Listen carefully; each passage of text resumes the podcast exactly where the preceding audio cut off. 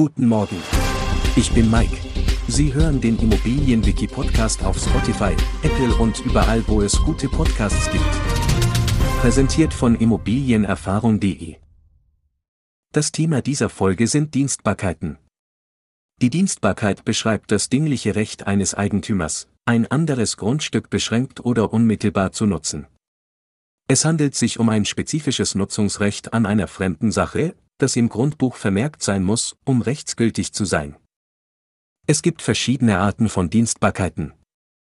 Darunter als erstes das Missbrauchrecht, dieses gewährt einem Berechtigten das Recht, den Nutzen aus dem belasteten Grundstück zu ziehen.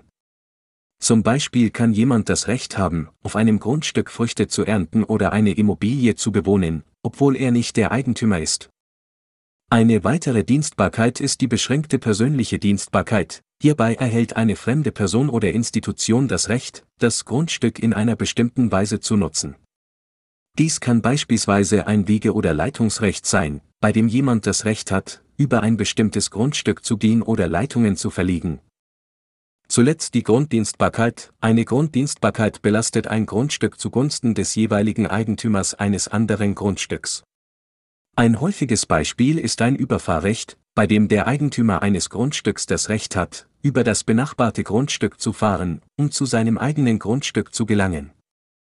Der wesentliche Unterschied zwischen einer Dienstbarkeit und einer Grunddienstbarkeit liegt darin, dass der Berechtigte oder Nutznießer bei der Dienstbarkeit eine bestimmte Person oder Institution ist, die nicht Eigentümer des Grundstücks ist.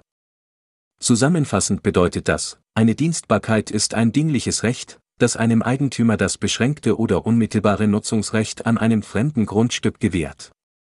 Es handelt sich um ein begrenztes und konkretes Recht, das im Grundbuch vermerkt sein muss und verschiedene Formen annehmen kann.